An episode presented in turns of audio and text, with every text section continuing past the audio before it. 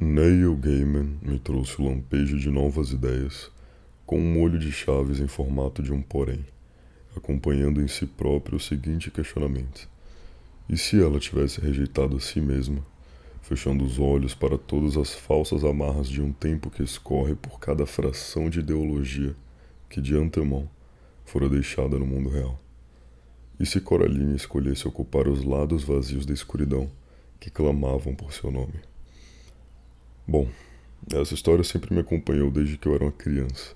Assemelha-se à sensação de pensar em como seria andar sobre a água, retrucando a ideia no mesmo momento, mas ainda assim guardando em seu peito o rastro escuro deixado pela dúvida. Eu andei pela turva água da dúvida, e quando olhei para o chão, nada era refletido. Eu me afoguei em mim mesmo. Quem é você? perguntou Coraline. Nomes, nomes, nomes. Disse a outra voz, ainda mais distante e desorientada. Os nomes são as primeiras coisas a desaparecer depois que a respiração cessa e o coração para de bater. Nossa memória dura mais do que o nosso nome. Ainda consigo me lembrar da minha babá carregando meu bambolê em alguma manhã de maio, ou do sol nascendo atrás dela, as tulipas balançando ao sabor da brisa, mas já esqueci o nome da minha babá e o nome das tulipas também. A obra inteira é um deleite, mas assim como essa passagem dos nomes que retirei do livro, tem uma outra que me chama muito a atenção. Qual o seu nome? Quis saber a menina. Eu me chamo Coraline, tá? O gato bocejou bem devagar, criterioso, revelando aos poucos uma boca e uma língua surpreendentemente rosadas. Gatos não têm nomes, disse ele.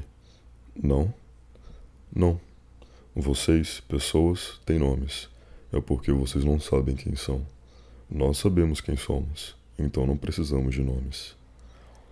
Eu sinto um inexplicável conforto com cada palavra proferida pelo gato. É como se ele soubesse o que dizer, mesmo sem saber o que fazer com as palavras. Ao desabrochar dos fatos, a Coraline consegue escapar das garras do tempo, fugindo do que antes era o esboço apagado criado pelos traços inexistentes da realidade. Já eu? Bom, eu preferi ficar e observar mais um pouco sob a névoa que já não mais pairava em minhas vistas. Adentrava os meus pulmões e se tornava um com esvaziar e a consequente busca de mais ar da minha caixa torácica. Eu não estava envolto em nada a não ser dúvida. Nada além dali existia a não ser o que esqueci de mim, o que fora pisoteado pelas duras pegadas do tempo e enterrada pelos prantos que escorregavam das nuvens. Eu costurei um botão em um olho e fiz questão de deixar o outro descoberto. Ou será que, feito assim, o cobri? Chove lá fora e algumas nuvens choram dentro de mim. Os prédios se recusam a ofuscar suas luzes alaranjadas entre o gotejo do tempo.